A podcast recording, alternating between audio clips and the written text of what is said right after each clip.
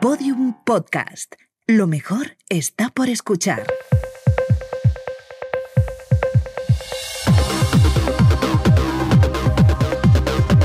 Saldremos mejores con Inés Hernán y Nerea Pérez de las Heras. Anda, mi madre, ¿cómo estamos? Pues mira, muy juguetona soy, la verdad. Muy juguetonas. Feliz día 1 de noviembre. Ayer el cumpleaños de Leonor, jurada de Constitución. Pero no hemos venido a hablar de todo eso. No, pero ya hablaremos. Ya, Ya hablaremos. La semana que viene nos hablaremos. vamos a hablar, meter con eso. Hoy no podemos. ¿Por qué? Porque tenemos un programa que es un pequeño y simpático oasis para pasárselo bien. ¿eh? Lo hacemos en especial con nuestras amigas de Plátano Melón, hijas. Son tus amigas desde hace ya muchísimo tiempo y tus dealers también. que esto, Mis la- dilders. Tus dilders. Mis dilders. Las camellas, de, las camellas de dildos, la gente no lo sabe, pero Inés tiene como tres cajones, tiene así un sinfonier que tú vas abriendo y van saliendo todas estas cosas que además son como muy bonitas, de estos colores pastel y te puedes bañar en ellas como, como si fuera Sí. una piscina de bolas, ¿no? Parece- Entras ahí, ¡fua! Parece el Moco Museum de Ámsterdam, ¿verdad? Así como con formas redondas, colores todo amables. orgánico, suavecito. Pues todo esto para las conchas, claro. Arriba las cucas. Eh, muy- demasiada, demasiado litio para una sola concha, ¿eh? También te digo. O sea, Bueno, cada uno tiene su cosa, hija. Eh, yo me los echo en la maleta cuando viajo mucho, Nerea, que tú ya lo sabes. Eh, así que, bueno, pues hoy vamos a dedicar nuestro especial Saldremos Cachondas, efectivamente, pues a cuestiones relacionadas con la sexualidad. Entre ellas, pues vamos a hablar de masturbación, eh, pero eh, también, pues de otras cuestiones que nos interesaban muchísimo, Nerea, como pues de la fantasía, de si somos dueñas de ellas o no, eh, de ansiedad sexual, De que la esto es un concepto que me ha parecido muy divertido. a fantasía, el armarito de Narnia. Eh, la ansiedad sexual no es cuando estáis como mandrilas restregándoos contra las esquinas. La ansiedad sexual, es la, la chunga, la que tiene que ver pues, con la autopercepción del cuerpo, con todo lo que creemos que se espera de nosotros y de nosotras cuando nos metemos en una cama con una persona, con eh, el es- estar más ocupada del placer ajeno que, el- de que, de- que del Ah. placer propio, pues todas estas Un cosas. clásico, las relaciones eh, desiguales heterosexuales, ¿verdad? Que vamos a decir. Eh, vamos a hablar también de jugar eh, por parejas, ¿eh? Y no a echarnos sencillamente un pádel, sino, pues bueno, pues a todo esto que tenemos aquí sobre la mesa, que además, bueno, pues yo qué sé, hija, que estamos con los, con los Black Fridays estos de, de- de la demonia, que oye, pues muy útiles, hijas, pues para poder regalar a la tía Charo ahora en Navidad, pues un poquito de placer. Así que, bueno. Vamos a ello. Lo que ha pasado estos días. No, Monse, no es lo que ha pasado estos días. Ay, hoy tenemos, es que vamos a hacer un carrusel adaptado y especial y temático, como todo el programa de hoy, de noticias, curiosidades y datos que tienen que ver con eh, el follar. Con, anda, con el follar, ¿eh? fíjate concre- concretamente. Bueno, pues mira, tengo que decirte una cosa, y es que Elena Lázaro eh, ha ganado el premio Celia Morós de ensayo feminista por Feminismos y Sexo, una mirada histórica al origen del pensamiento feminista español sobre el deseo sexual de las mujeres. Eh, bueno, pues el premio ha sido otorgado por el Instituto de las Mujeres, amiguísimas todas, y reconoce no solo la creación de un discurso que popularizó la idea sobre la supuesta inexistencia del deseo y el placer sexual en las mujeres, sino que también se aproxima a las propuestas intelectuales y artísticas que reivindicaron la independencia sexual femenina, así como algunos testimonios para conocer estas prácticas reales. No, la- no de la realeza, ¿eh? que yo sé que estos días son un poco confusos. I have to say. Ay, madre. Ay, madre. Bueno, la- el libro pretende algo tan súper ambicioso como reconstruir la historia de la sexualidad femenina. Esto es decir, tanto como eh, reconstruir la historia de la ciencia de la religión, porque desde ambos discursos, desde el científico y desde el religioso, se ha intentado eh, pues apuntalar un discurso que colocaba a la mujer en un, en un lugar eh, subordinado, en un lugar marginal y, eh, y se intentaba siempre controlar su sexualidad, ¿no? su manera de enfrentarse al deseo, al cuerpo. Em, el libro explica cómo esta retórica represiva pues, fue transgredida y esto permite construir un relato que supera el tradicional relato histórico de las mujeres como personas sometidas sexualmente. Mira, voy a aprovechar, Nerea, también para hacer una recomendación, aparte de este ensayo, y es Masters of Sex, eh, que es una serie de televisión estadounidense eh, que, bueno, pues mm, se basa, por así decir, entre los años 50 y 60 eh, en, dos médicos que enseñan un poco, era muy, muy, o sea, bueno, en los años 50 y 60, o sea, ayer básicamente, era muy tabú, evidentemente, en las cuestiones de los dispositivos sexuales, lo cual, eh, bueno, pues me parecía bastante interesante porque, claro, no se podía dibujar, por así decir, una investigación respecto de, bueno, pues la sexualidad femenina y dónde estaban nuestros orgasmos.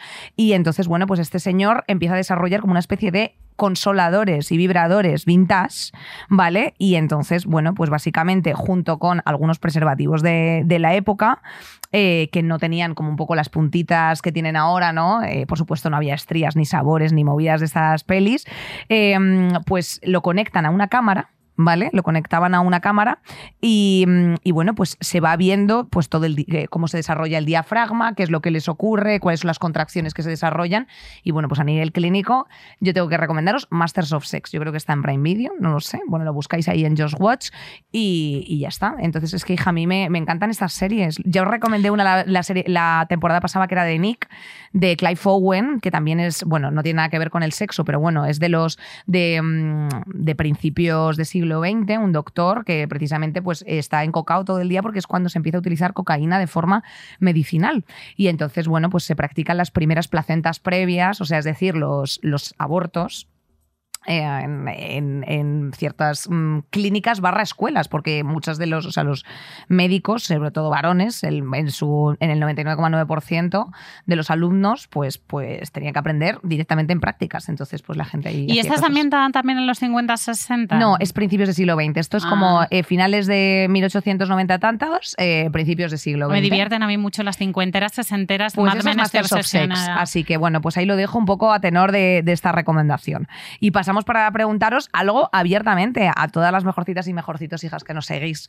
¿Estáis satisfechos, satisfechas sexualmente? Bueno, pues parece ser, hay un estudio que amo, amo cómo se llama el estudio, Nerea, Infidelidad y evolución de las relaciones no monógamas en España y Europa. Bueno, pues se ha revelado que, chan, chan, chan, un 40% de los españoles, mujeres y hombres, afirma estar simplemente conforme. O sea, la palabra es conforme, un 5, ni por arriba ni por abajo. Y eso que el estudio se titula Infidelidad y relaciones no monógamas. Claro, que habrán preguntado solamente a las personas que están en, en estas anarquías relacionales, nuevos modelos de relación y no monogamias, o habrán preguntado también a la gente que está felizmente casada en su casa desde hace 40 años, porque igual esos están como conejos, claro. No, porque los que están en su casa hacen como, o sea, quiero decir, de las relaciones como más normativas y más hegemónicas y más que tenemos así en la cabeza de nuestros padres, básicamente, yo Mm. creo que no follan ni para Dios, tía. No lo sé, ¿eh? Ah, No, No, lo a ver, sé, no quiero decirte, vamos las- a. Sí, rompamos una balanza. No lo sé, no lo vamos sé. a ser edadistas. El otro día precisamente vi una eh, entrevista a Perales que decía, oye, eh, estas preguntas no se hace. Y decía Broncano, oye, entonces si no te la hago, al final estoy yo cayendo en. en o sea, estoy incurriendo en dar por hecho que las personas mayores no tenéis relaciones. Pero no por edad, eh, tampoco. Hombre, sino por edad. La, la edad me parece que va directamente proporcional al bajón, ¿no? No lo sé, ¿eh? De- eh, se dice, siempre se ha dicho que en los viajes del inserso se folla muchísimo, por ejemplo. Yo creo Y que va directamente proporcional con las mujeres- preocupaciones, Ah, ¿no? exactamente. ¿Y, Vale. qué, y qué te da muchísimas preocupaciones? La no monogamia. Eh, hay que, eso, esto habría que hacer un programa completo.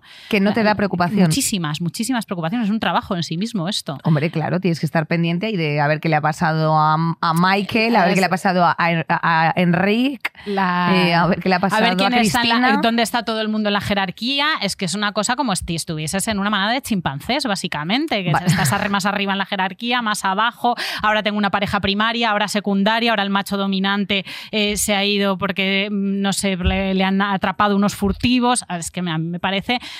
de- no eh, voy a estar voy a estar eh, rompiendo una lanza hoy todo el rato por lo tradicional te voy a decir porque creo Me que lo tradicional genial. es muy divertido te Me diré. parece genial, pero el caso está en que aquí eh, las preguntas que se han hecho, al final, un 40% de los españolitos, que dirían en mecano, no están satisfechos, o sea, están normales. El 25% define su vida sexual como feliz y plena. No sé si tú te encuentras en ese 25.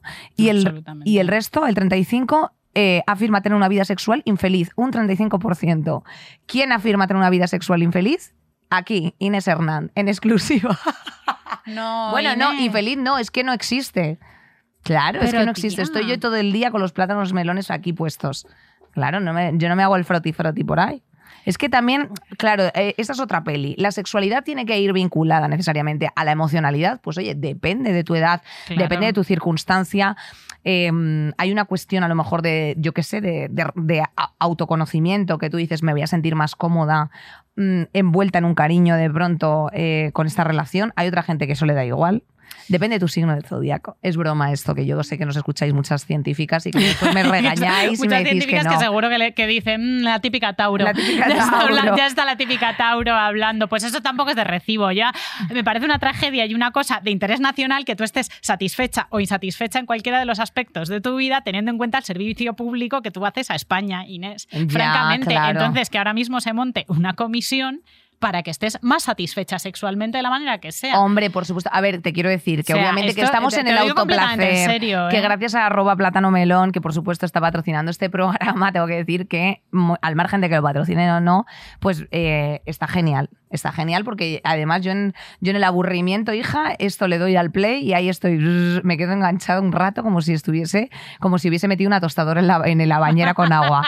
Pero, eh, pero claro, es importante pues hablar de que eso, de que fíjate, de hecho la población española está más satisfecha con sus relaciones sentimentales que con su vida sexual. En España, es que somos una emoción, es que somos emocion emotionals. Lo, lo ideal es que estén las dos cosas juntas, la verdad, aunque no tiene A ver, por ¿qué nos tienes que dicen, decir tú, no Nerea? tiene Venga, por qué. danos yo estoy genial, yo la verdad es que estoy genial emocionalmente, chica, no sé, o sea, eh, tengo una unidad familiar muy feliz, entre las dos tenemos tres piernas, eh, nos, vamos, nos vamos organizando bastante bien y nuestra vida íntima en todos los sentidos, tanto la de charlar como la de mm, ver series, como toda la demás, eh, está un 10, o sea, está eh, top. eh, Vale, pero una absoluto. cosa, Nerea, ¿crees que aquí influye el factor, porque bueno, no somos nadie en nuestro contexto, eh, el factor orientación sexual? ¿Crees que las lesbianas sois mucho más felices? Sí, Cuando sois felices que las personas heterosexuales. En la. eh, sí, y además tengo una teoría bien fir. Sí, Venga, o sea, dalo. Sí, Sí, sí, sí. ten- tengo un estudio hecho del Instituto Kinsey de mi- mi- mis amigas, eh, mis amigas y las amigas de mis amigas. Oye, esto es increíble. Eso es increíble. Hombre, tía. Pero no, Hay no, en ingeniería detrás de todos estos aparatos. ¿Qué te ¿Qué? piensas? Pero esta tecnología que Bueno, se queda como tú quieras. Claro, es que Nerea está tocando ahora La- mismo sí, un dildo que que, ha descubierto, hija, que no, no hace falta hacerlo Con el palo de una escoba. O sea, bueno, Nerea. Bueno, esto es ligeramente indicativo. No estoy invirtiendo, eh, no estoy invirtiendo en este momento dinero. Quizá empiece a invertirlo a partir de ahora en, en juguetes. Porque, bueno, pues eh, la verdad es que me, he- me he bastado bien con los métodos tradicionales. Sí, las lesbianas están más satisfe- satisfechas, diría que sí, por lo que he oído a mi alrededor. Porque tenemos, creo que tenemos una educación sexual y sentimental mucho más amplia, como la tenemos todas las mujeres. Entonces, cuando tú coges a dos personas entrenadas, como son dos mujeres, dos personas entrenadas por socialización de género, que no es una cosa que me esté inventando yo, la socialización de género es este entrenamiento que se hace por un lado a los hombres y por otro a las mujeres para que encajen en los roles de género, ¿no? Esta nos la sabemos. Bueno, pues en nuestra socialización de género, la tuya y la mía, la tuya hetero, la mía bollera, eh, está que las mujeres se comunican más, expresan mejor sus sentimientos, eh, puedes, mm, bueno, pues mm, profundizar un poco. Entonces esto creo que hace que nuestras amistades sean mucho más, dicen intensas, pero creo que mucho más profundas y mucho más complejas, mucho más complejas y por lo tanto mucho más intensas, eh, cosa que es muy rico y muy buena noticia y que nuestras relaciones de pareja también lo, se- lo sean, ¿no? Lo que se conoce como, pues en, en el mainstream, como bollodrama, a mí me parece una interacción compleja entre los sentimientos de, de dos personas, los sentimientos y las aspiraciones y la vida de dos personas que quieren vivir en pareja mínimamente sofisticada, ¿sabes? Sí, sí, mí- como un poquito en profundidad, o sea, no quedarte en la evidencia. sofisticada, exactamente. Que, eh, conclusión, las lesbianas en lo sexual, en lo sentimental, eh, somos la puta vanguardia de la humanidad y no me cansaré de decirlo. Bueno, entonces sí. aplauso, aplauso sanitario para este momento. Eh, lesbianas. Nos gustaría puntualizar lesbianas, no guys. Eh, Lesbianas y eh, bisexuales. no guys, porque es que, claro, las relaciones, esto me encantaría que hiciésemos, eh, fíjate, vosotras que tenéis el programa también aquí de, de lo normal, eh, un día tenemos que hablar con, con las Claro. dinámicas de los chemsex y de vivir en la Se habla- se clandestinidad han hecho do- de los varios guys. especiales. Se han hecho varios especiales en lo normal. Venga, por favor, o sea, es que, ¿crees que, me gusta muchísimo. ¿crees que este dildo lo deberíamos dejar ya forever, Inés, este mi- juguete? A ver, el que traigo yo de casa que me, las- me lo han regalado las chicas de Plátano Melón está ya lleno de pelo de gato. Pero este igual me, me lo llevo para señalar a la cámara. Hombre, es que es, es que es divertidísimo. Bueno, como mucho. es divertidísimo, efectivamente, hacerlo en el trabajo. Relaciones sexuales en los baños de Antena 3. ¡Ah! Pablo Motos, no, es broma, que no, que es broma, pero es que trabaja ahí, ¿no? Bueno, eh, también trabaja Sonsoles Sónega. ¿Te imaginas ese Planeta. crossover? Claro, efectivamente. Eh, bueno, a ver, algunos empleados de Antena 3 han confesado mantener relaciones sexuales en los baños de la cadena eh, a la periodista Gema Rojo de Espejo Público, fíjate. Eh, bueno, pues ha preguntado a varios tra- trabajadores de A3 Media por sus intimidades. Eh, han preferido no dar la cara, eh, pero bueno, parece ser que sí, que en los baños de Antena 3 eh, ha habido, eh, ha Ha habido habido noche de restriegue. sexo, claro, evidentemente. Ha habido restricciones. Eh, en la sala de maquillaje ha habido ciertas proposiciones y bueno, en fin, da igual. Pero el caso, sexo en el trabajo. A ver, yo creo que es como una turbofantasía, ¿no? El 31% de los trabajadores españoles asegura haber tenido una relación con alguien del trabajo. Me parece poco de gente, porque francamente parece logiquísimo que la gente se enrolle en el trabajo, se restriegue en los baños que con el ahí. aburrimiento que es el trabajo y con la de horas que pasas ahí metida, pues normal, ¿qué vas a hacer? Tomas café, te suenas los mocos, te pasas el tiempo enferma, echas amigos, desechas amigos y obviamente Dirías que el, tra- o sea, el, el trabajo puede ser que destapone eh, el agujero del deseo. O sea, es decir, el, traba- Sí. el aburrimiento, de pronto tú entras ahí como una especie de dinámicas en las que dices en qué pienso, en qué pienso, en qué pienso, y empiezas a hacer como Claro. hiperfoco de pronto en la cuca. Claro, el trabajo es afrodisíaco en tanto en cuanto es aburridísimo. Tú te has, tú te has restregado con... A ver, yo me, no he... O sí, en bares sí, y em, lo que me he hecho ha sido muchas, muchas pajas en bibliotecas. Por ejemplo, en la del Reina Sofía del edificio antiguo. ahí Vale. he- bueno, pues he pasado momentos, pero por el estudio. Porque, claro, estudiaba, estudiaba, yo era muy ampollona en historia del arte, estudiaba mucho. Y el estudio es lo que, lo que más te. Lo, lo que más te despierta el cuerpo porque estás ahí en la mente y el cuerpo está, jo, cuando me toca? Y cuando el cerebro también está sometido a estas, eh, A estas presiones. estas presiones, pues en los trabajos, en los estudios, en no sé qué, pues todo el rato te está pidiendo, oye, por favor, dame algo, dame una recompensa, dame un dulce, dame un, un bocavit, dame una, un meneo. ¿No? Estás ahí. Claro. ¿A ti te ha pasado? Tú no has pasado mucho. Sí, tú has pasado tiempo en oficinas. Hombre, yo he pasado tiempo en oficinas y en bibliotecas, ¿eh? Guapa. O En sea, que, insinuaba. Mira la Nere, No, sin vergüenza, no. como tú estás en la espiral de la cultura. No, coño, porque yo te hacía pues en trabajos así como más dinámicos. Sí, en la es abogacía verdad. no te aburres tanto. No, pero por ejemplo, o sea, lo que pasa es que no, no, yo a mí no me daba el cachondeo en una biblioteca. Yo he querido tener relaciones sexuales en el trabajo, pero no se han querido tener conmigo. Oh, pobre Inés. O sea, esa es la- hombre, la verdad es que sí. Yo siempre La construcción pasiva esta de no se han querido tener conmigo. No, No, no- ha sido querido tener no- no ha sido querido, no ha sido querido esa relación sexual. Joder, pues yo qué sé, hombre, me hubiese gustado, ¿no? Pero bueno, eh, solo sí es sí, todo este tipo de cosas, eh, no, es, no es tan vanguardista. Consent is mandatory. Claro, sí. consent is mandatory para mí desde un poco siempre. Em, sí que he tenido algún rollete del trabajo, que luego después, pues yo qué sé, pero ha sido casi como más en un posteriori. Y, eh, y estudiando, mm, no, es verdad que no me, que no me he tocado como tanto la, la cuca. Pero sí que, o sea, sí que es verdad que, por ejemplo, en aburrimiento y en depresión me pongo muy cachonda, especialmente en depresión. O sea, en bajona, sí, en bajona. No quiero utilizar la palabra depresión porque, bueno, clínicamente me parece un término un poco superlativo. Pero así como en días más bajoneros, uff, madre mía, un restregón me daba que pa' qué. Cuando estás triste y catch, es una manera de Triste estar chonda que dice, que sí. dice mm, eh, soy Cardo, Eh, efectivamente. El personaje, el personaje, me parece que el paradigma de, de estar triste chonda es el personaje de Jon Snow en Juego de Tronos, que os gustaba a todas mucho, a todas las heteros, que os gustaba Sí. mucho porque, porque tenía esa carita todo el rato, estoy triste, follame, como los tejos así, y eso que se, se conoce que os encanta. Ah, sí, bueno, a mí a ver, a- pasiones. A mí me gustaba muchísimo más, eh, yo qué ser Dani Martínez, yo soy la Juani, la verdad, más que Jon Snow. Porque eres una tía con criterios. Porque soy, a mí me gusta, pues es una gorra apuntando al noroeste, unos buenos piercings en la ceja, si pueden ser tres así en línea mejor, que se te vaya descolgando un poco como a Fito y Fitipaldi y ya está. En fin, Nerea, suficiente, yo creo que suficientes autovejaciones, ¿no? En este pequeño carrusel. Bueno, ha sido un carrusel por nuestras por nuestras carencias y nuestras virtudes. Esperamos que os haya gustado. Os queríamos traer un programa un poquito más relajado y vamos a continuar con él.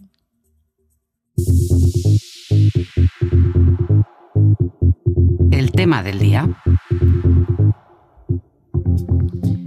La sexualidad. La sexu Ahí va mi madre. ¿Qué pasa? hablar de sexualidad. ¿Hablar de sexualidad sí o no? Hablar de sexualidad a mí me aburre.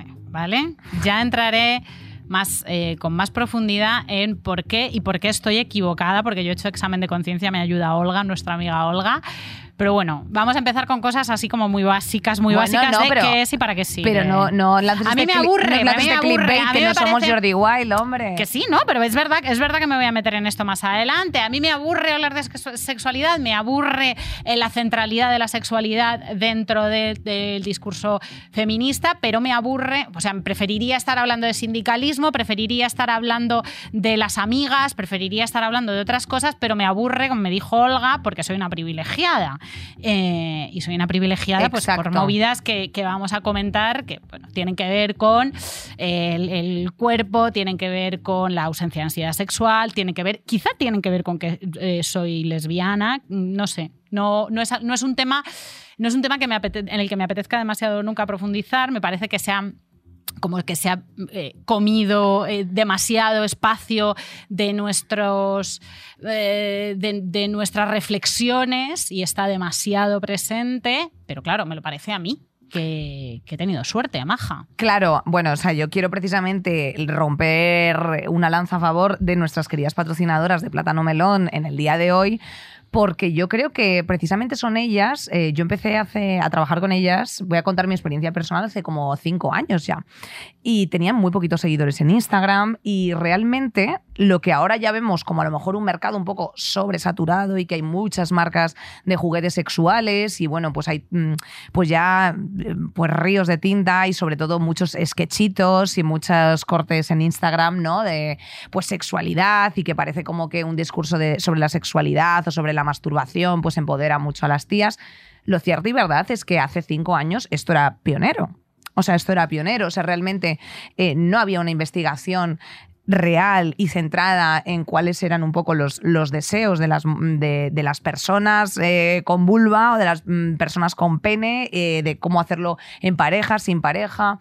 Eh, parece como que había una pequeña y simpática estigmatización dentro de la masturbación. Esto es una realidad. Eso es una realidad. Y eh, llevarlo a mm, una comercialización masiva y hacerlo a través pues, de las voces que entonces nos prestábamos a ello, que, que éramos bueno, pues personas que trabajábamos sobre todo en el ámbito digital, porque no estaba tanto en la televisión y toda esta peli. ¿Sabes a qué me refiero? antes había un programa hace 20 años que se llamaba Dos Rombos y que era como, ha dicho pene, ¿sabes? Pues naturalizar estos discursos yo creo que sí que ha ayudado a empoderar a muchas eh, personas, ¿no? Y sobre todo también a desestigmatizar otras cuestiones que no tienen nada que ver con vincular las gónadas necesariamente a una determinada persona, ¿no? O sea, decir la vulva, mujer, tal, no sé qué. Entonces, como que había muchos modelos de pasárselo bien sin tú sentirte culpable, sin hacerlo a través del porno, eh, que podías, mm, yo qué sé, masturbarte con alguien que conocías eh, en un momento determinado porque, yo qué sé, ¿sabes? Entonces a mí sí que me parece que, o sea, entiendo que, a ver, un brocha gorda de, sexualidad eh, es horrible y es aburrido y todo el rato, está, y todo el rato está hablando de ¡Eh, a follar! Pues hombre, es una cosa que tú dices eh, por el amor, ¿a follar o no? O sea, oiga, es que yo tengo que atender a muchas cosas, pero sí que es cierto que exponer las alternativas que tú tienes pues para, para tal, el quitarle la culpa muchas veces a hacer ciertas cosas o ciertas prácticas, el, entre todas generar un discurso de,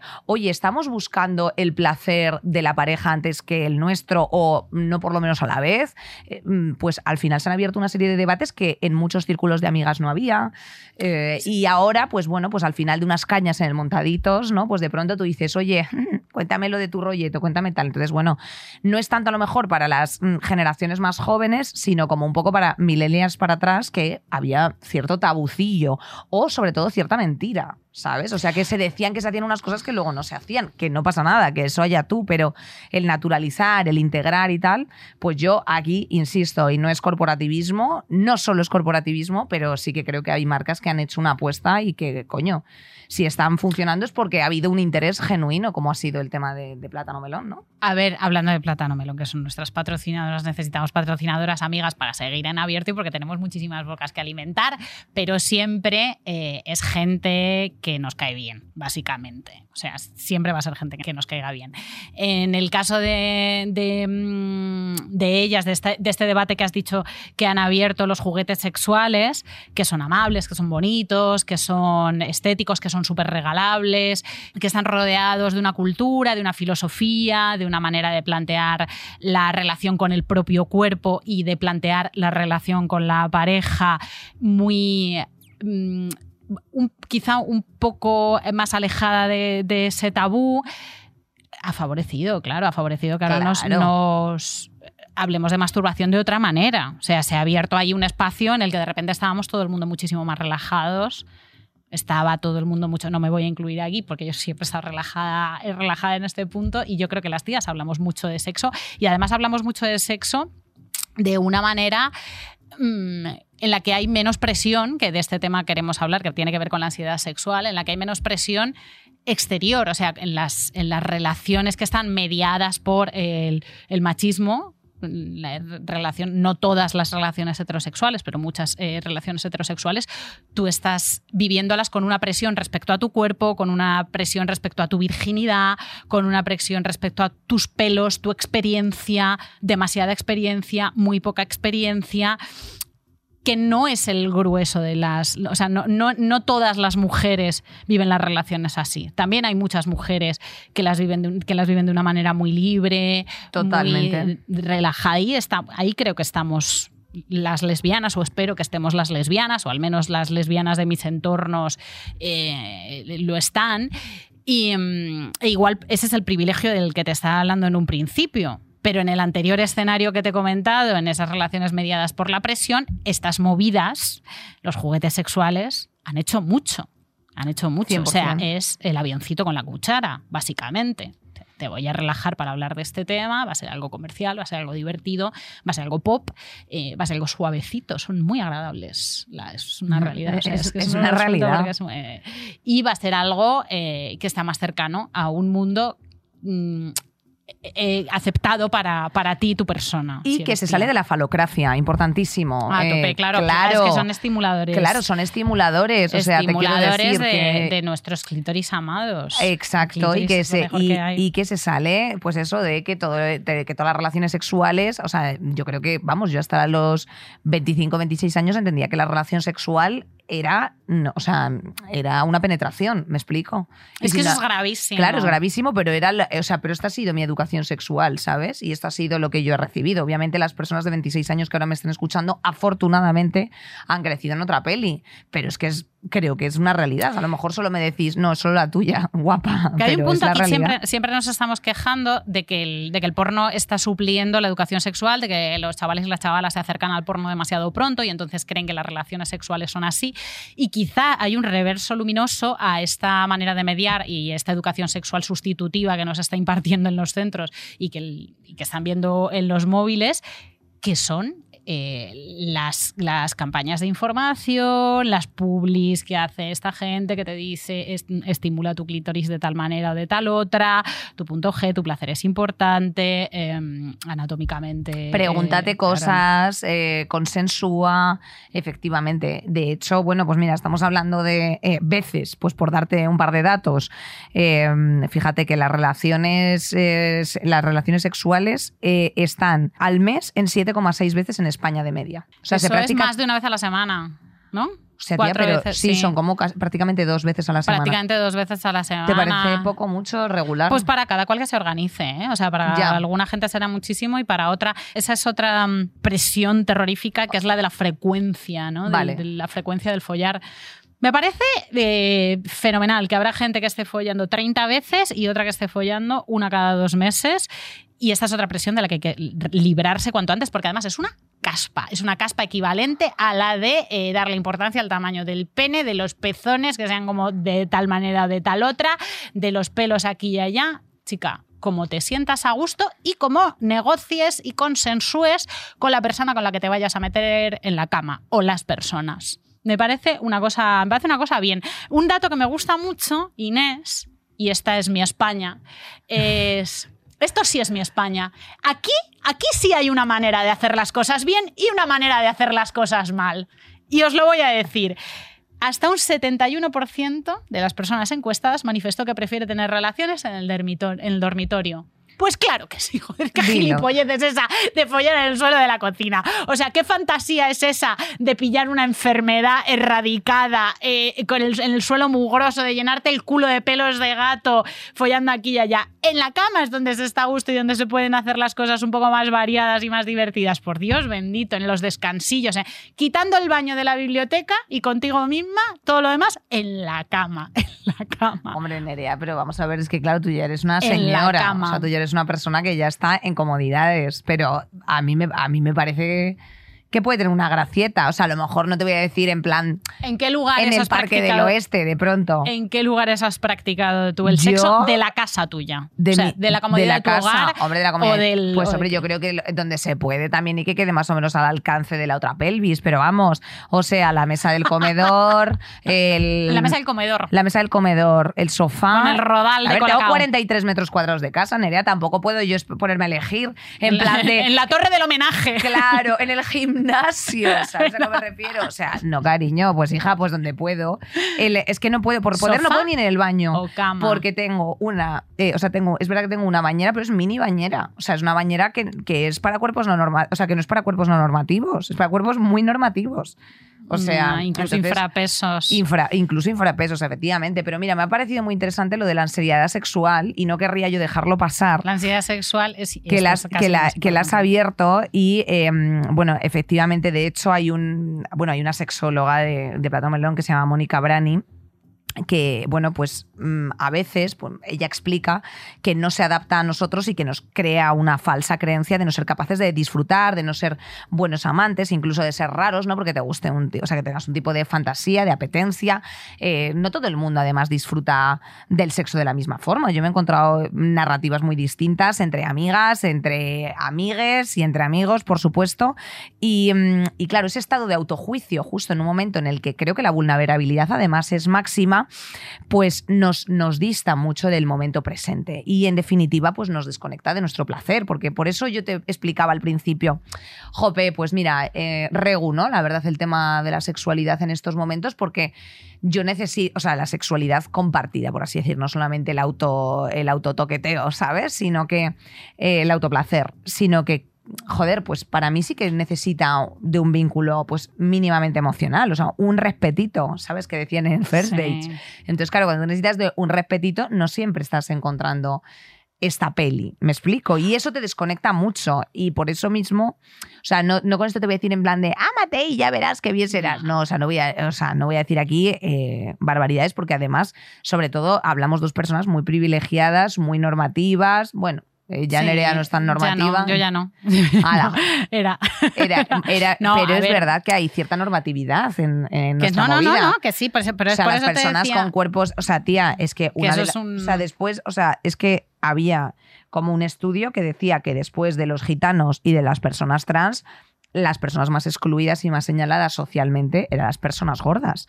Y esto es una realidad. O sea, que quiere decirte que mm, hay, hay, ciertos movimientos, eh, bueno, pues que intentan, no sé, pues como explicar las vivencias y todo el rato están exponiendo los cuerpos de una forma que no sea como agradable para el ojo normativo, ¿no? O sea, o sea no sea lo estándar para el ojo normativo, pero coño, y Peña que de verdad eh, se pasa años de su vida follando con la luz apagada, que piensan que no van a ser deseadas. Y sobre todo digo deseadas porque en su mayoría son tías. Son o sea, porque yo veo a pavos eh, con tías, o sea, pavos de cuerpos no normativos sin ningún tipo de preocupación. Jesús Gil era el ejemplo de meterse en un jacuzzi con, con las mamachicho, en plan de mira, ¿sabes? Y esto a la contra no se ve tanto, ¿sabes? Y es una realidad que es una peli muy loca y que tú puedes aquí dar un discurso de en plan de venga chicas, amaros a vosotras mismas, conectaros con vuestro placer y que te digan, sí, sí, muy bien, pero ahora métete tú en una aplicación de ligoteo a ver quién te elige, eh, que no te vean desde la clandestinidad,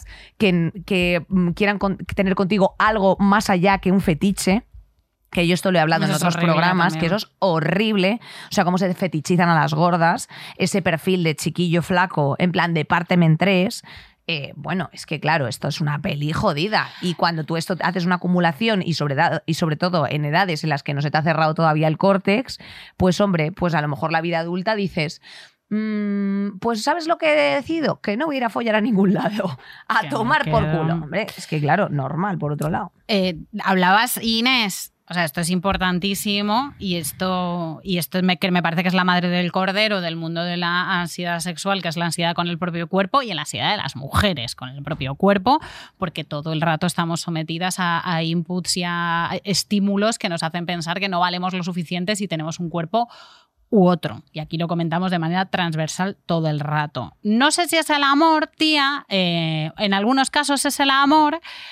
En otros casos es el consenso. Si tú te metes en un cuarto oscuro o playroom o orgía, eh, hay unas, mm, unas normas, Normas unas no negociaciones escritas, previas, sí. ¿vale? Entonces sabes con lo que te vas a encontrar, pero desde luego siempre es la, ya sea a través de unas, de unas normas, de un consenso, o ya sea a través de una relación emocional sana, equilibrada, libre, es la comunicación. O sea, la comunicación es súper importante.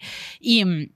Claro, yo decía en un principio, sin profundizar mucho, que a mí me aburre hablar de, sexo y que creo que se está comiendo demasiada parte de, muchos discursos feministas y que me gustaría escuchar hablar de otras cosas, porque es como, ah, venga, otra vez esto, porque soy una privilegiada por todas estas cosas que dices. O sea, no tengo cero traumas y complejos por una educación en autoestima y en cariño que he recibido en mi casa afortunadamente, un cuerpo normativo tenía y, y me he sentido cero culpable respecto a mi propia relación con mi placer y, mi sexualidad. O sea, eh, y en, eso tiene muchísimo que ver la masturbación también. O sea, en la ansiedad sexual también tiene mucho que ver la masturbación, creo. O sea, una, una, masturbación eh, eh, cotidiana. em, que, incluso puedas comentar con tus colegas desde adolescente. Claro, a mí eso me ha, me ha sucedido. Yo he podido hablar con mis amigas de ese tema y sé que no es lo más frecuente. Entonces, claro, llegada a la edad adulta, hay un montón de pantallas que me han sido regaladas por el destino, por la suerte, por lo que sea que hay muchísima gente que no, que no ha pasado para nada. O sea, yo de niña eh, era muy precoz con el, pajoteo, con las pajas, era, era la Beethoven de las pajas desde pequeña y la verdad que eso me ha salvado, eh, me ha salvado la vida, eh, realmente. Pero, pero todo el mundo está, está, en, está en esas y la ansiedad sexual afecta a gente que tiene cuerpos no normativos y a, y a gente que cree que tiene cuerpos no normativos y a... Sobre todo afecta a tías. A quien más afecta Claro, es a tías. es a claro. tías sobre todo y a, y a tías en la performance, que eso ya, eso es una cosa que también lo dice la, la sexóloga de las, de, de las chicas de plátano, que es que es eh, wow, wow. O sea, claro, ya sea, aquí hemos comentado ya muchas veces la cuestión del porno. Mm, creo que nosotras pensamos que se reduce el consumo, pero lo cierto y verdad es que no se reduce de ninguna de las maneras.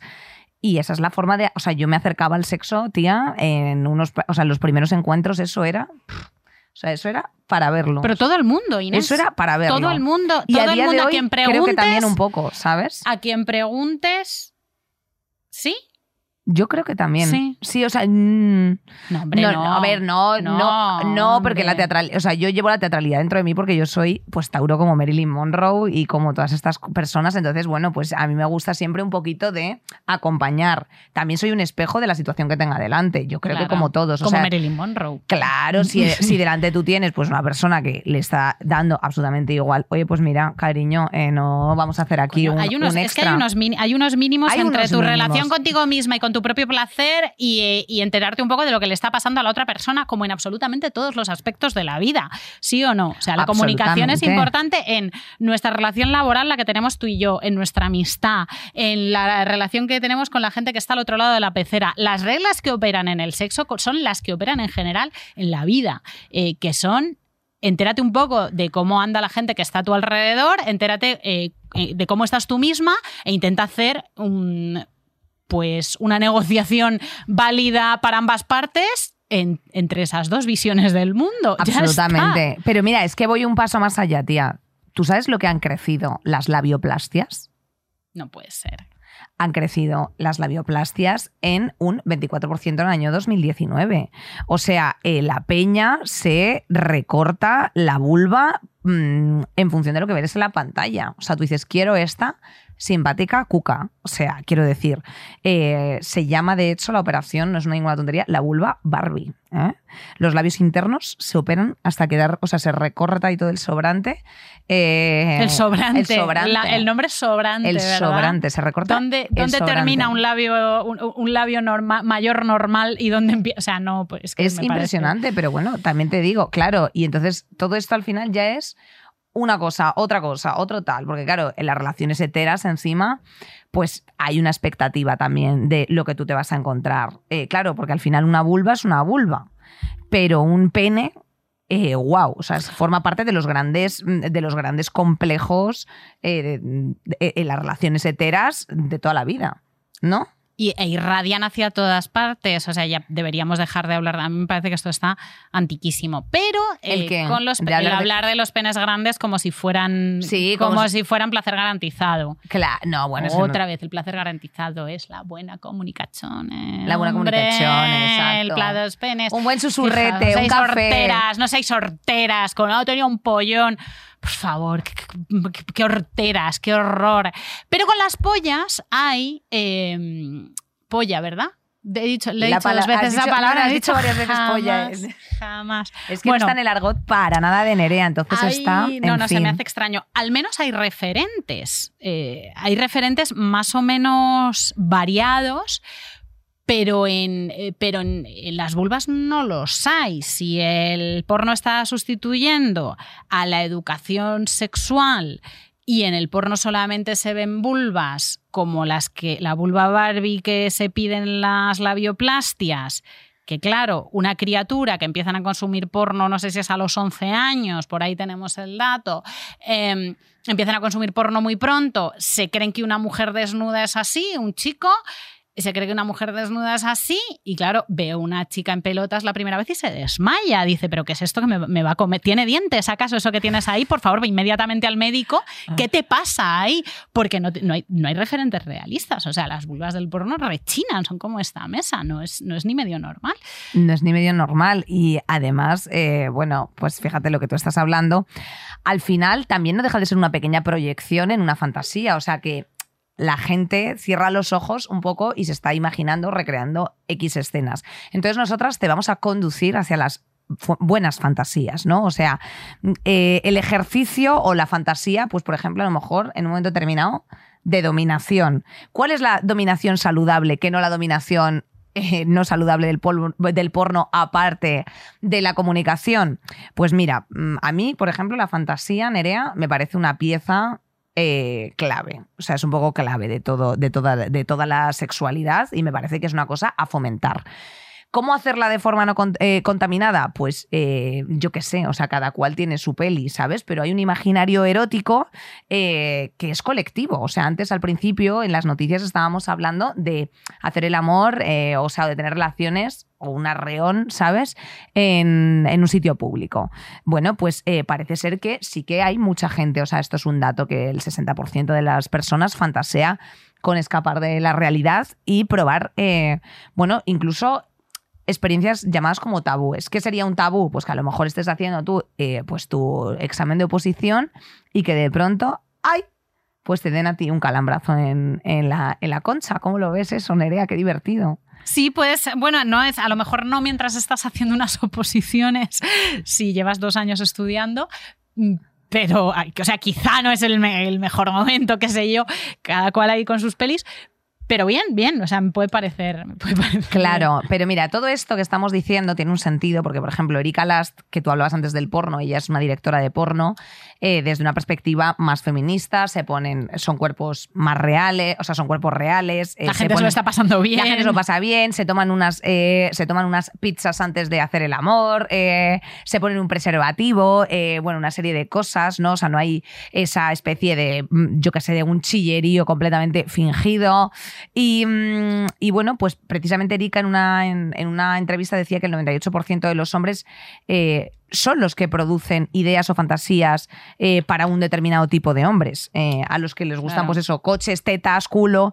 Y, mm, y claro, al final también cuando hay poco artista o creativo o intelectual en el sector de lo sexual que reivindica otro tipo de cosas, pues al final, coño, la, la mayoría es la mayoría y la gente se deja guiar, ¿sabes a lo que me refiero? Por lo que escucha, por lo que consume y por lo que ve. Entonces, eh, claro, el tener eh, una perspectiva mm, ética, feminista, eh, etcétera, en, en el consumo del porno, pues es que en muchas ocasiones es prácticamente incompatible, aunque hay directoras que, lo, que se está mm, preocupando, ¿no? El, el- el tema de empoderar eh, la sexualidad, eh, hacer cosas que las mujeres también quieran hacer en la cama. O sea, a lo mejor, pues hay gente que le encanta ponerse a cuatro patas, pero a lo mejor hay tías que no. O a lo mejor hay tías que yo qué sé, pues el tema de follar con la regla, tía, es un clásico. ¿Sabes a qué me refiero? Y, y la peña es como, "Uh, la regla al principio que no saben lo que se van a encontrar. Eh, por supuesto, el tema de, o sea, el prestar consentimiento cuando, yo qué sé, no solamente cuando estás eh, en una, ¿sabes? Ahí en una bacanal de yo qué sé cuántas personas, o sea, pues mm, un it's okay, un estás a gusto, mínimos, un entender. un observar, a veces de verdad que, que- que es, un que, es, que es sencillamente observar. Fíjate lo, lo que has dicho, eh, que es... los coches, los culos, las tetas, las, las vulvas de la Barbie de una determinada manera, las fantasías violentas de dominación, un montón de cosas que les gustan a un determinado tipo de tíos o que les han dicho que esto es, esto es como el mito del pene grande, ¿no? ¿Te gusta o todo te empuja a que te guste y te han dicho que te tiene que gustar y estás metido en un caldo?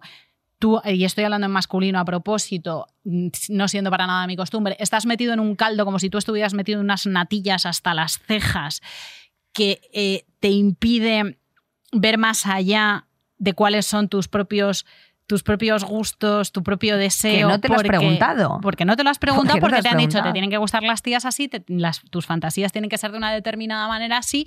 Y, mm, y- y igual que nosotras estamos eh, y contaminadas, porque la palabra es, es contaminación, como ed- educadas mal, ¿no? Contaminada y, y empujada hacia unos, hacia unos lugares determinados, ellos también. Hay una, hay una escena que siempre le he puesto de ejemplo de Euforia, de la serie de la primera temporada, que la Sidney Sweeney se, se acuesta con su chico y es una relación sexual y que me parece súper significativa de todo esto, de todo esto y de las fantasías de dominación también, ¿no? Hay muchas cosas que se atraviesan ahí porque está muy bien hecha en, en un momento determinado y él eh, es una relación sexual entre dos personas que se gustan, que se quieren, que, se, eh, que están en pleno consentimiento de la movida, que están cachondos, que les apetece, que todo genial, y él la agarra del cuello y empieza a ahogarla. Y claro, ella dice, oiga, ella dice, oiga, que podría no haberlo dicho, que tantas y tantas tías dicen, a lo mejor esto va así y, no, no voy a decir nada, porque mejor me voy a dejar llevar por la corriente porque estoy más atenta de cómo está la otra persona, de cómo, que de cómo estoy yo, que a lo mejor esto es un juego de espejos eternos en los que, en el que él cree que, Que esto es lo que te apetece feliz, claro. y yo estoy tragando porque creo que es lo que le pone y ninguno de los dos estamos a gusto. Y en esa escena ella le para los pies a él y él muy sorprendido dice, ahí va, perdón. O sea, como, ay madre, ¿cómo- a- no sé cómo entrarle a esto, a, a ver cómo hacemos. Y es muy ejemplificador de que, eh, de que a lo mejor ellos tampoco están... No, no, no, no estoy, o sea, yo no estoy no, no, haciendo ya una lo sé que no lo has dicho así, pero que, que es, o sea, O sea, es- el señalamiento, entiendo lo que quieres decir y es por una falta de, precisamente lo que has dicho tú al principio, de, De comunicación. educación. O sea, no, no estamos diciendo, ah, sois los responsables, los... pa-". O sea, encima, chaval, que tienes 11, 12 Encima. años, que estás ahí pringao, que yo qué sé, que, que te está haciendo la llamada sexual, que en tu casa nadie te está explicando nada, que vas a un colegio católico donde no te están dando ningún tipo de formación, pues es que claro, tú suponte. Por eso mismo también tengo que apelar a que la educación sexual es un proceso que se desarrolla a- completamente a lo largo de la vida. Eh, y de hecho se actualiza a medida de que, de que vamos creciendo, ¿no? O sea, mm, se adapta la información a nuestra realidad, eh, no tiene que ver solamente con el acto sexual, sino que abarca esferas pues, más amplias y más delicadas, la inteligencia emocional, tú no piensas lo mismo cuando tienes 20, cuando tienes 30, cuando tengas 50 probablemente. Eh, no solamente gira en torno al consentimiento, sino también, pues efectivamente, al autoconocimiento, a tu circunstancia, lo que hemos dicho antes. Eh, estoy, en un, estoy en una época de estrés, pues chicos, es que yo en estrés es que no me apetece nada, es que estoy triste, es que tal, o al contrario, triste me pongo como, como, una, como una potra, es que me pongo como una puta potra, pues yo qué cojones, ¿eh? Eh, sí que es cierto que yo creo que una, educa o sea, que una educación sexual siempre, siempre suma, o sea, suma a relacionarnos de forma romántica, eh, ser, mm, bueno, pues, o sea, tener en cuenta también los pensamientos del otro, como tú estás diciendo, ¿no? Oye, pues a lo mejor si me estás poniendo el cuello, la mano aquí, tú piensas que eso nos hace gracia y no, o al contrario, pues a mí me gusta una buena zotaina, Nere, pues esto a lo mejor lo tienes que decir, oye, dame una buena zotaina. Pues mira, no me siento cómodo dándote una buena zotaina, que a mí me lo han dicho. Yo, ah, pues vale, pues no te preocupes, no me la voy a dar yo. Pues chica, si, si tiene cabida la tiene y si no, pues no la tiene, efectivamente. Pero, pero claro, es que es un conocimiento, o sea, el concepto de sexualidad, al final, que también lo dice la sexóloga de, de Plátano Melón, pues es que precisamente eh, será más inteligente cuanta más educación sexual tengamos. Y es que esto me parecen sencillamente barras, barras, B-A-R-R-A-S. Y podremos pasarla pipa. Que es, es que, claro, la, la dominación y el- la fantasía de ceder el control no solamente va por fantasías violentas, ceder el control también es eh, pues cederle un mando del móvil. el- no del móvil. Ahí va, por, Ahí va Ya mi es que no ay, lo sé es que- utilizar. es que ya está. No lo sé utilizar. El móvil, eh, lo estáis viendo. El móvil, ¿no? que, claro, es de, mo- de móvil móvil. El otro día lo estaba cargando, que esto va, es sofisticadísimo, iba con imanes, una cosa enganchada a la otra, una monedita que se mete aquí. Ana lo cogió todo así en las manos y dijo. ¿Pero dónde va el coño? bueno, es muy sencillo, en realidad es muy intuitivo. Es muy, se- es muy sencillo muy y lo- y, intuitivo. lo gracioso que tiene, por ejemplo, esto, que, Pero que que estamos hablando de las dominaciones, eh, pues que tú tía, le das el mando a la... Claro, tú te- esto te lo pones así en la, en la bragújala eh, o donde quieras y ya está. Y esto te lo pones traca dentro. Y entonces una persona le das el mando y estás ahí tú sencillamente comprando un par de mangos y haces ras. Hombre, pues a lo mejor un mango un aguacate no, porque ha tenido que viajar en business y están ya que se nos que, que, se- que- que tienen que talar todo, todo Perú, ¿sabes? Pero En las oposiciones tampoco. O sea, no Claro. hagáis, eh, no hagáis el, tomate sí. de Huelva, tú trasca, ¿sabes? Tú te vas ahí a tomar algo a tu 100 montaditos, que es el miércoles de día de un euro, tras, y ya está, una diversión. Eh, hay dos mandos, que esto está, está muy bien. Es que está todo bastante pensado. Dos mandos pavas, para- dos que para que olla. Para una- que tú tengas uno y el otro. y el otro se lo ponga a otra persona. Y la otra hija. pues persona un lo regalo te- two, tenga otro. two- two for one, two for one. Así Tiene- que bueno, Tiene, tiene un montón de esto, prestaciones. esto me parece divertidísimo. Y da mucho gusto tenerlo en la mano. La verdad, Da- este está lleno de pelo de paloma. Da mucho gusto tenerlo en la mano. en la mano, llevo así que hija, pues nada, ahí lo tenéis, que tenéis vuestra semana y, su- y vuestros descuentos del Black Fridays, que nos gustan muchísimo, no el Black Friday en general, pero bueno, los descuentos sí nos gustan de tanto en cuanto, hija, para unos regalos que yo sé que tienes muchas amigas Scorpio, pues ala, para ellas ahora. Y, que ya bastante tienen con lo que tienen las Scorpio como para encima, pues no. Efectivamente, pues, eh, pues Nerea, yo creo que le hemos dado un repasito a todo, le hemos dado un repasito a, a educación sexual, a eh, bueno, presión, eh, las presiones sociales en general, al deseo, a todas las pelis que al final, bueno, pues en cierto sentido nos hacen o nos alejan un poco de vivir nuestra sexualidad con la independencia y con el conocimiento que querríamos. Así que en programas como Saldremos Mejores, nosotras abogamos de la mano de Plátano Melón de promover las educaciones sexuales integrales en edades tempranas para que precisamente la gente pueda entender eh, de qué va un poco la peli cuanto antes, eh, de que se siga explorando a las edades que se tengan que explorar, de que se presten comunicación al máximo posible siempre y de hija que no nos juzguemos nunca, ni los unos a los otros, ni nosotros a los unos, que siempre hay un roto con un descosido, always, always and forever. No hemos tocado el tema de la virginidad, porque, bueno, para empezar es un término absolutamente obsoleto los debutes sexuales, Imagínate, pero claro. si tú nos estás escuchando y no has mantenido todavía ninguna relación eh, de penetraciones.com, ni te preocupes, hija. Ni te rayes. Ni te rayes. A pasarlo bien. A pasarlo de vez- bien. Había que hacer de vez en cuando un programita de pasarlo De bien. pasarlo bien, hija, de una estar deshinchada. tranquilas, de contar nuestras intimidades, de hablar entre nosotras. Nos lo merecemos nosotras y sobre todo os lo merecéis vosotras. Que os Dilo. queremos muchísimo. Dilo, chicas. hijas. Hasta la semana que Nos vemos la semana que viene. Gracias, Plátano Melón, hijas, por este programa. Eh, gracias también a todo el equipo de Podium, como siempre, ahí. La, la Blanc y la Lur, las gentes que nos acompañan hoy. También la Sara, la Paula, que están ahí desde su casa. Eh, que os comemos las, efectivamente, mierdas. Saldremos mejores con Inés Hernán y Nerea Pérez de las Heras. Todos los miércoles en Podium Podcast.